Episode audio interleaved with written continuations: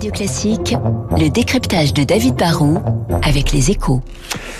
Bonjour David, Sanofi est en retard, l'Institut Pasteur n'y arrive pas. Pourquoi la France, je répète ce verbe, mais n'arrive pas à produire de vaccins anti-Covid? Bah, La France est la seule grande puissance, hein, le, seul membre permanent du Conseil de sécurité à ne pas avoir son vaccin maison. Les Américains, les Chinois, les Russes, les Britanniques et même les Allemands ont leur vaccin.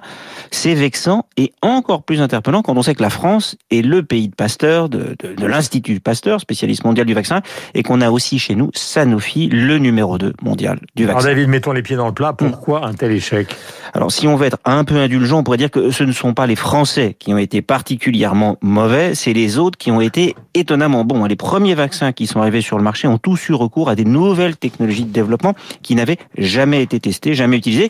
Alors c'est facile à poster de dire que le succès était garanti pour Moderna ou BioNTech qui s'est associé à Pfizer, mais c'est pas vrai. Hein. Ce sont en gros des startups, des biotech qui ont fait un véritable pari avec l'ARN messager.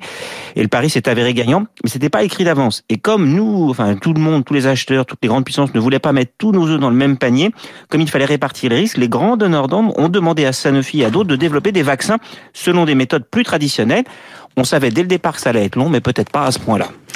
Est-ce que du coup tout est perdu pour Sanofi? Non, ils ont pris du retard en plus. C'est-à-dire qu'on savait que ça serait plus long, mais en plus ils se sont pris les pieds dans le tapis. Alors s'ils arrivent à faire un vaccin en un peu moins de deux ans, ça sera quand même pas mal. Il arrivera peut-être trop tard dans certains pays. Il sera peut-être pas plus efficace que les vaccins existants, ce qui sera un vrai problème chez nous. Ça sera quand même une performance. Hein.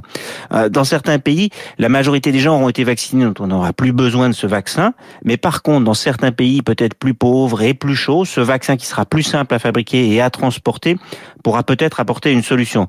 Mais il faut pas totalement minimiser notre échec pour autant. La crise actuelle prouve aussi que dans notre pays, bah, on n'a pas franchement assez l'esprit entrepreneurial.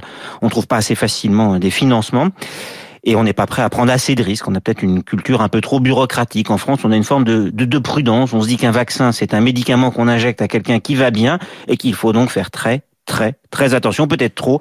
Là, on a été sans doute un peu trop prudent et le monde entier rigole. Merci David, il est 7h58 sur l'antenne de Radio Classique. Voici pour ses premières réponses. Bruno Le Maire tout à l'heure sera l'invité politique de la matinale. Vous savez qu'il est ministre de l'économie et des finances. Euh, c'est le moment de la météo, de l'arrivée de Lucille Bréau, de la